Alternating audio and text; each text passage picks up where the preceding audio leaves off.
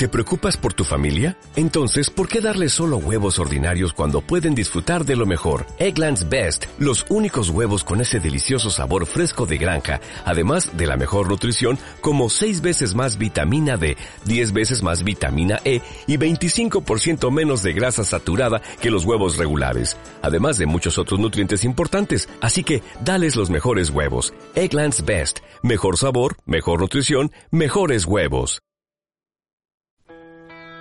Bienvenidos a Viajando Simple, el podcast donde hablo sobre vivir y viajar en furgoneta.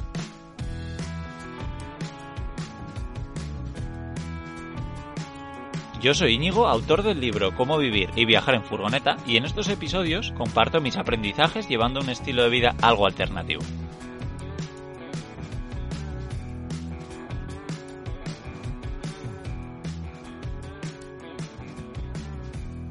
Bien, pues en el capítulo de hoy voy a hablar sobre la furgoneta ideal. Este ya es el capítulo 65, si no me equivoco, que nunca suelo hacer esto, pero, pero sí, eh, creo que este es el número 65. Ya van unos cuantos y bueno, pues me parece un tema interesante del que hablar y bueno, además formé parte de un directo en el que Antonio de Camperruteros y Gonzalo de Gonzaventuras pues se reunían con un montón de personas diferentes para ver qué furgonetas se compraban, ¿no?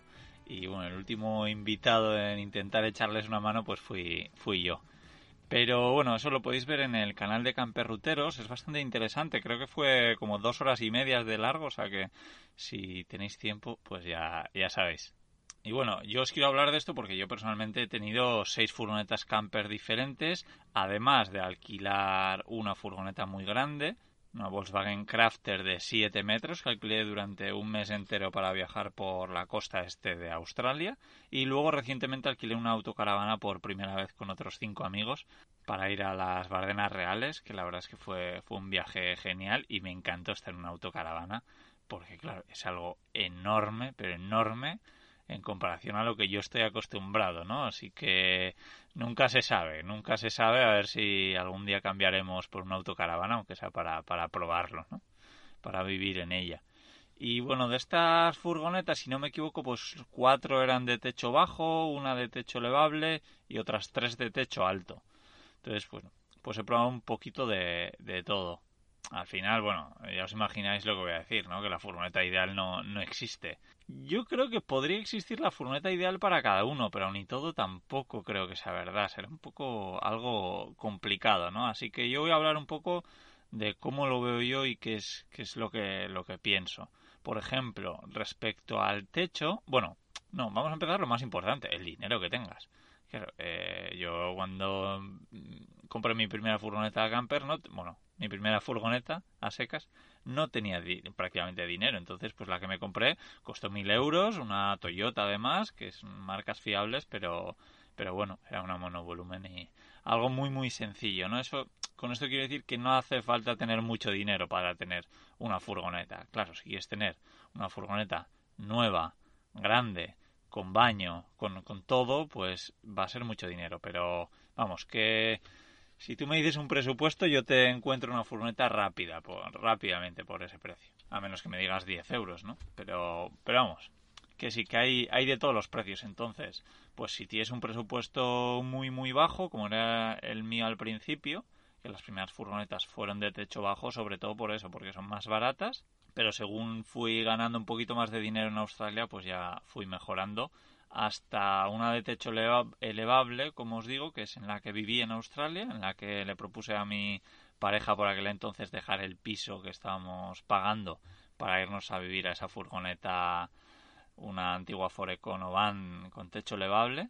Y bueno, mira, hablando del tema del techo, he cogido mi libro, Cómo vivir y viajar en furgoneta, porque hice con unas preguntas que no, no me acuerdo exactamente cuáles eran, pero sé que estaban bien para, darte cuenta de si quieres tener o, deberías de tener un techo alto para tu furgoneta o no. Por ejemplo, una de las primeras preguntas sería a ver si la vas a usar para viajes largos. Segunda pregunta, ¿vas a pasar mucho tiempo dentro de ella?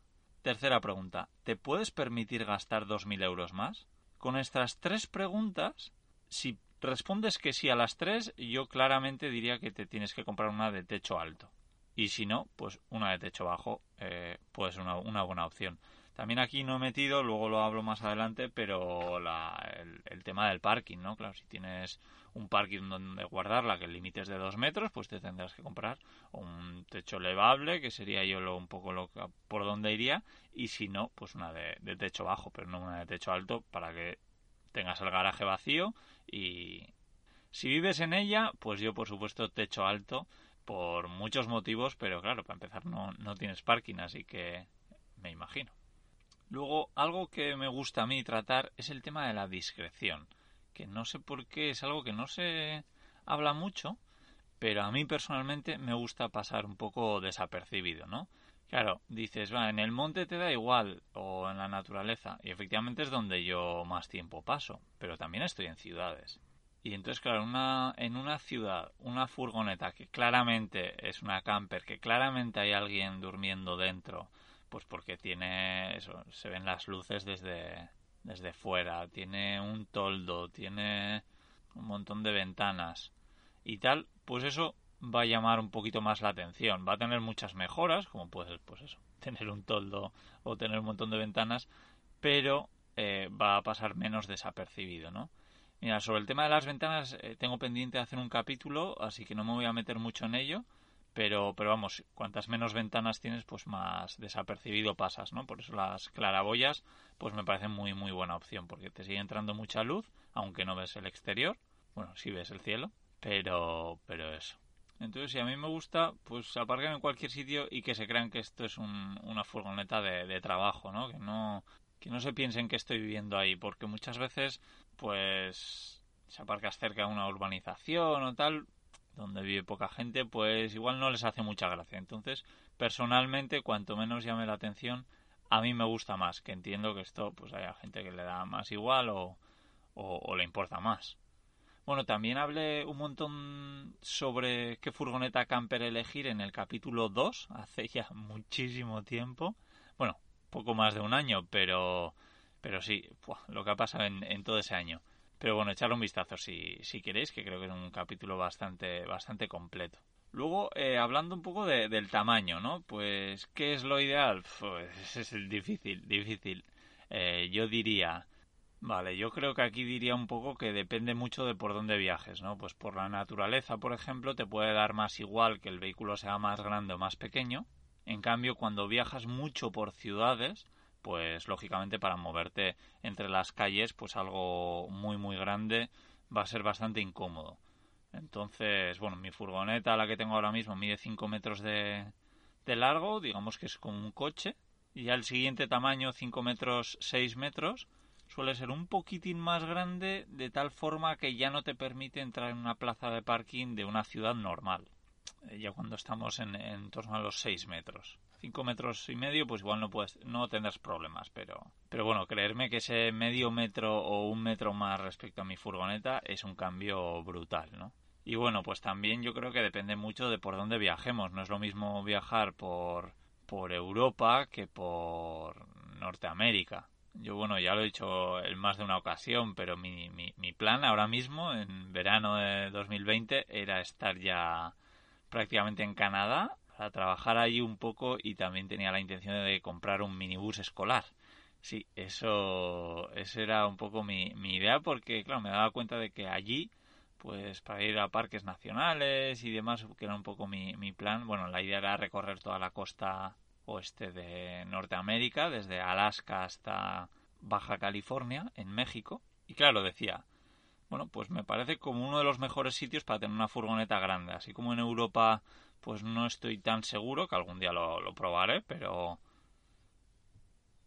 Pero bueno, y luego también tiene la ventaja de que allí la gasolina es mucho más barata, entonces aunque tengas un vehículo enorme que consuma un montón, pues no te vas a gastar tanto dinero como te gastarías en, en Europa en gasolina, aunque ahora mismo es una pasada que yo estoy repostando gasoil a 90 céntimos el, el litro, alucino porque luego también depende de, la anchura del vehículo. Estoy hablando mucho de la longitud, pero la anchura también es importante.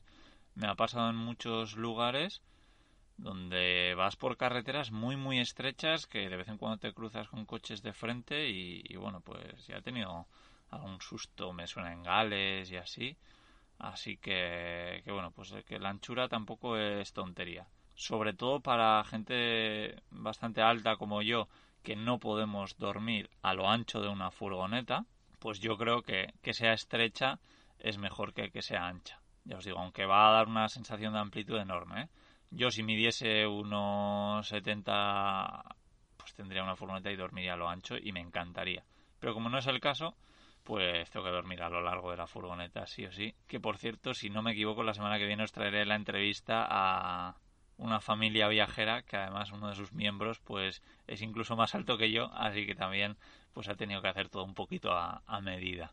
Entonces, bueno, eso, aunque a mí me encanta la amplitud de las furgonetas grandes, de las anchas y tal, pues me limitaría mucho a meterme pues por caminos de tierra, por ciudades, por diferentes sitios así, ¿no? Mira, hace poco en Instagram, en Viajando Simple, puse un vídeo donde acababa yendo, tenía que ir marcha atrás por un camino porque me había encontrado barro de repente, ¿no?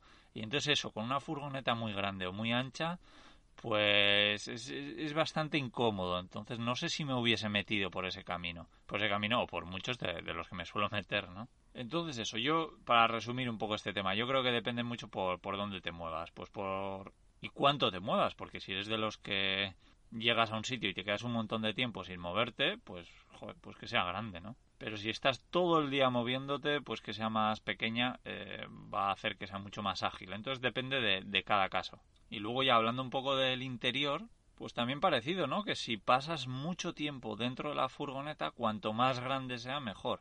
Pero si eres de los que estás siempre haciendo algún tipo de actividad, o no trabajas dentro de la furgoneta, pues eso quiere decir que la vas a utilizar prácticamente para dormir, entonces en ese caso te da igual prácticamente el tamaño que tenga. Pero si eres como yo, que trabaja muchas horas dentro de la furgoneta, que además te gusta disfrutar el, tiempo dentro, yo me considero bastante casero, aunque todos los días salgo, pero vamos, a mí esos días que llueve todo el día y no puedo salir, pues si es un día, oye, bienvenido, o sea, no, no, no tengo problemas, yo estoy a gusto y ya os digo que paso bastante tiempo dentro de la furgoneta. Y hablando de distribuciones, bueno, eh, mira, esta furgoneta con techo elevable de la que os hablaba antes, tú la veías y decías, jo, qué guay, qué amplitud y tal, ¿no? Porque tenía, pues, en la parte de atrás, digamos, una mesa en el centro y... Esto es difícil explicarlo con palabras sin, sin enseñaros una foto, pero si digamos con una bancada de asientos a, la izquierda y una bancada de asientos a la derecha. Es una configuración súper típica, que la ves y te encanta. A mí lo que no me gustaba de esta configuración, y en el caso de esa furgoneta, que también era una furgoneta antigua y demás, de los 80, pues era que era muy incómodo de hacer la cama. Y claro, pues yo soy muy partidario de las camas de, de quita y pon, que no sean camas fijas, pero claro, tienen que ser cómodas de hacer. Si son incómodas, pues bueno, pues para pequeños viajes no es tanto un problema, pero para, para vivir en ella, para mí sí. Entonces, eso es muy importante, que la cama sea cómoda de hacer. La ventaja que tenía esa, esa configuración es que podían entrar seis personas para comer tranquilamente, tres en una bancada y tres en la otra. Pero claro, pues creo que cero veces invitamos a seis personas, así que estuvimos cuatro y, y no sé, eh, claro, esos cuatro estuvimos una vez. En cambio yo la cama la tengo que montar todas las noches y desmontar todas las mañanas. Entonces hay que, hay que ver un poco qué, qué es lo que te compensa. Luego algo de lo que no se habla mucho también es de tener la cabina separada del habitáculo, ¿no? Es decir, que los asientos del conductor y del copiloto tengan detrás una pared, un separador, que suele ser de metal, el que trae por defecto las furgonetas, con el que separa pues la, la parte de atrás, ¿no? Por supuesto tiene cosas buenas y cosas malas. Para empezar, para mí lo más importante la seguridad que te da tener eso. En caso de accidente, toda la parte de atrás, todos los muebles y todo eso no va a acabar en la parte de adelante, ¿no? Como sería habitual, pues en el caso de la mía, por ejemplo, que no tiene ningún tipo de separador. Aunque eso sí, claro, pues si no tienes ningún tipo de separador, puedes tener unos asientos giratorios, entonces, pues la cabina forma parte del habitáculo y todo se hace mucho más grande, que ese, ese metro extra, pues es, es muchísimo. Luego la luz, que entra por ahí también es la leche, pero a la vez pues el aislamiento suele ser peor. Entonces, bueno, pues eso es algo a, estudiar, porque tiene cosas buenas y cosas malas. Depende de la, distribución que vayas a tener y, bueno, pues es algo, es algo interesante. También que si tienes esa barrera no te va a dejar ir de la parte del asiento del conductor a la parte de atrás sin tener que salir a la calle, que eso pues cuando llueve y, tal pues es, es una faena tener que salir, pero bueno, creo que es una tontería también. Y bueno, hablando un poco de, la camperización y de los interiores y de la distribución, Claro, aquí está siempre la eterna pregunta, ¿no? De, oye, una furgoneta ya camperizada, una furgoneta vacía que me la camperice una empresa o una furgoneta que la camperice yo. Bueno, esto también ya hice un capítulo sobre la camperización y hablé un poco de, mi, de mis experiencias. Ahora mismo yo no me metería a volver a camperizar una furgoneta porque, digamos, entre comillas, que acabo de hacer esta. Incluso tengo todavía cosas por terminar. Pero igual la siguiente sí es, es un proceso que, bueno, yo siempre digo que hace falta mucha paciencia y mucho tiempo para hacerlo tú mismo. Si no tienes una de esas dos cosas, yo no lo haría. Yo recomiendo pagar a alguien, porque aunque pensemos que es muy caro, lo que es muy caro son todas las horas que le vamos a echar a esa furgoneta. Que si las disfrutamos, genial. Si va a ser un sufrimiento, mejor no lo hagas. Incluso además, a día de hoy hay tantas furgonetas camper de segunda mano que podrás encontrar una que tenga una distribución Mm, bastante adecuada a la que tú buscas. Entonces tampoco nos vamos a volver locos y oye, pues ver lo que hay en el mercado y si no nos gusta, pues entonces ya pensarlo, pero, pero vamos, que también te puedes mover 500 kilómetros a buscar una furgoneta que no esté tan cerca tuyo, o sea que hay muchas, muchas posibilidades. Luego, mira, un tema que estoy viendo ahora es, es el fregadero, ¿no? Tener un fregadero grande o un fregadero pequeño. Bueno, eso por supuesto depende del tamaño de la furgoneta, pero ya sabéis que yo me arrepiento mucho de mi fregadero es muy pequeñito. No es que me arrepienta muchísimo, pero vamos. Para mí es genial poder tener fregadero. Con la mayoría de mis furgonetas no, no lo he tenido.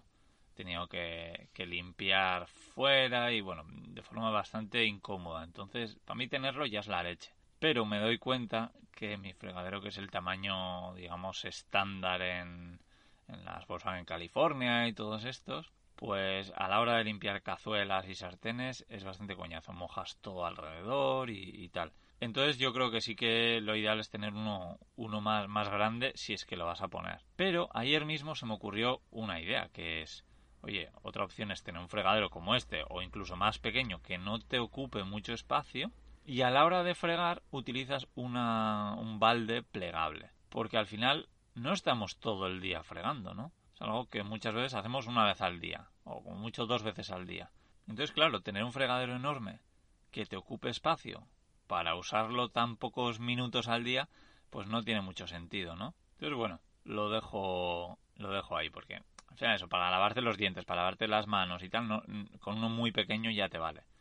Entonces, depende también de la encimera que tengas. En mi caso tengo una encimera que mide dos metros prácticamente y, tendría sitio para poner uno más grande, pero no es lo habitual.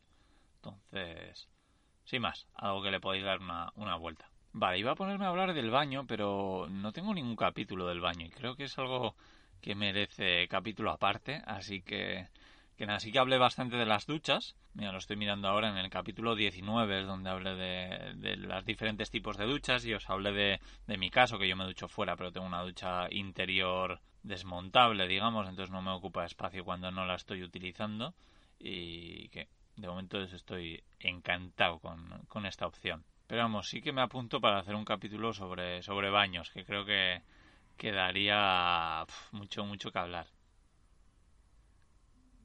Y bueno, me estoy acordando ahora que todo este capítulo también ha empezado porque cuando me entrevistó Pablo de Mundo Adro, que creo que algún día subiré la, entrevista aquí, eh, él me preguntó, bueno, venga, ¿cuál es tu furgoneta ideal si no importas el dinero? Y yo me quedé pensando y le dije, pues ahora mismo esta. Eh, sí, no veía... Claro, pues es que estoy muy contento con mi furgoneta, aunque también me apetece cambiar por probar otra cosa, yo estoy muy contento. Pues ¿qué cambiaría? Pues que esta furgoneta fuese de fábrica, que en vez de tener 250.000 kilómetros, que fuese, que tuviese 0 kilómetros, que fuese nueva. Pero vamos, y que tuviese un fregadero más grande. Pero creo que ya está. O sea, eh, se me ocurre furgonetas diferentes, pues lo del minibús escolar me apetece mucho y tal, pero ideal es, es, complicado. Me gustaría que en los comentarios si dejaseis vuestras furgonetas eh, ideales. Que bueno, pues sí que me podría poner más cosas, ¿no? Como pues más caballos, más eh, bueno, que sea 4x4 o unas ruedas también todoterreno, pero vamos, que tampoco es me, importa demasiado, o no me he quedado atascado nunca con esta furgoneta y me he metido por todo, por muchos sitios, así que, pues sí, si me dices que es gratis, pues, pues vale, te lo compro, pero, pero que no, no pagaría ahora mismo mucho dinero porque mi furgoneta fuese 4x4, por ejemplo, o porque tuviese 50 caballos más.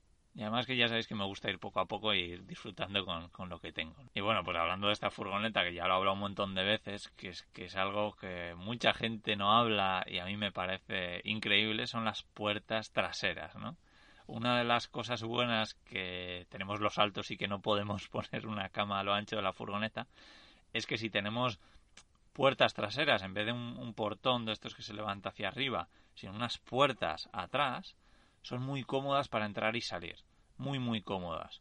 Porque entras de pie, no tienes que entrar como por la puerta corredera lateral que tienes que agacharte y demás. Entras como si fuese una autocaravana. Y, bueno, pues para tener esas puertas abiertas también, a mí me encanta. Si habéis visto fotos mías por ahí, habréis visto que uso mucho esas puertas. Donde además tengo algunas plantitas aromáticas, tengo romero, tengo albahaca, tengo orégano que además son muchas de estas plantas, sobre todo la albahaca, es buena para que no haya mosquitos y moscas y demás. Así que es bueno. Y luego, pues a la hora de hacer pizzas, que ya sabéis que, a mí me gusta hacer bastante en la furgo, pues viene genial tenerlas, ¿no? Para especiarlas un poco. Y bueno, pues también eso, como yo cocino bastante, pues una encimera grande para mí es, es muy, muy, muy importante. Pero bueno, no es para todo el mundo, así que, quitar espacio para poner una fregada, una encimera que no vamos a usar, pues no tiene absolutamente ningún eh, sentido. Eh, luego, bueno, no lo he dicho, pero un tipo de furgoneta que a mí me gusta mucho son las Mercedes Sprinter modernas, las que tienen un aspecto como todoterreno, pero eh, ya os digo que me gusta verlas, no sé si me gustaría tenerlas, me parecen un poco demasiado llamativas y... Mm, no sé, soy, soy alguien un poco raro, lo tengo que reconocer. Me gustan, me gustan, me gustan mucho, pero no sé, no sé si tendría una. A ver, veremos, veremos en el futuro. De momento no, pero pero veremos, pero así me, me gustan. En cambio, la mía, por ejemplo, me parece horrible por fuera, sobre todo por tener el techo alto, ¿no? Y, y es como, no sé, no, no es una furgoneta que me guste. Por dentro estoy encantado, pero por fuera no. Entonces, lo bueno de, de mi furgoneta es que se ve vieja, que, y bueno, pues que a la gente no le va a apetecer robarla como si tuviese una, una Sprinter nueva, ¿no? Luego otra cosa que me gusta mucho, que lo tengo por primera vez en esta furgoneta, son los cristales tintados pero me encantan, estoy encantado porque mi problema con esto era que no entrase mucha luz, ¿no? Y que no fuese muy luminosa la, furgoneta. Pero la verdad es que me encuentro que, entra un montón de luz y si hay más luz fuera que dentro, no te ven. Eh, es una pasada, se tienen que pegar al cristal y mirar a través para, para verte. Es más, el otro día había una mujer maquillándose enfrente de mi furgoneta mientras yo estaba dentro y bueno, le, grabé en vídeo, está en, en, Instagram, lo he puesto en, las stories o en algún sitio, porque es que me parecía muy, muy curioso, sin más. Pero sí, también para eso de pasar desapercibido, ¿no? De que no sepan que tú estás dentro y, y tal. A mí me gusta, lo he probado y, estoy encantado. Como ya os digo, ya hablaré de esto en otro capítulo, también de las claraboyas, que lo mismo, ahora que las estoy probando me, encantan. Entra muchísima luz por el techo, eh, es, es la leche. Luego, placas eh, solares. Bueno, esto depende. Si tú vas a estar viajando mucho, te vas a estar moviendo continuamente y no vas a estar más de dos días en un sitio, no tengas placas solares porque va a ser tirar el, dinero. Pero en cambio, si como a mí te gusta llegar a un sitio y si, y si te gusta, te puedes estar una semana parado, pues las placas solares son de muchísima ayuda, ¿no? Eso sí, yo tengo una placa solar flexible, que no son muy eficientes, de 100 vatios. Entonces, esto yo, yo, yo pondría más, porque a pesar de que yo no tengo mucho consumo, uso solo mi ordenador, que consume muy poco, y uso también el frigorífico, que es un frigorífico de compresor que se supone que tampoco tiene mucho consumo, pues con eso, digamos que la placa solar, un día de sol, me permite mantenerme. No me va a cargar la batería, sino que me la va a mantener.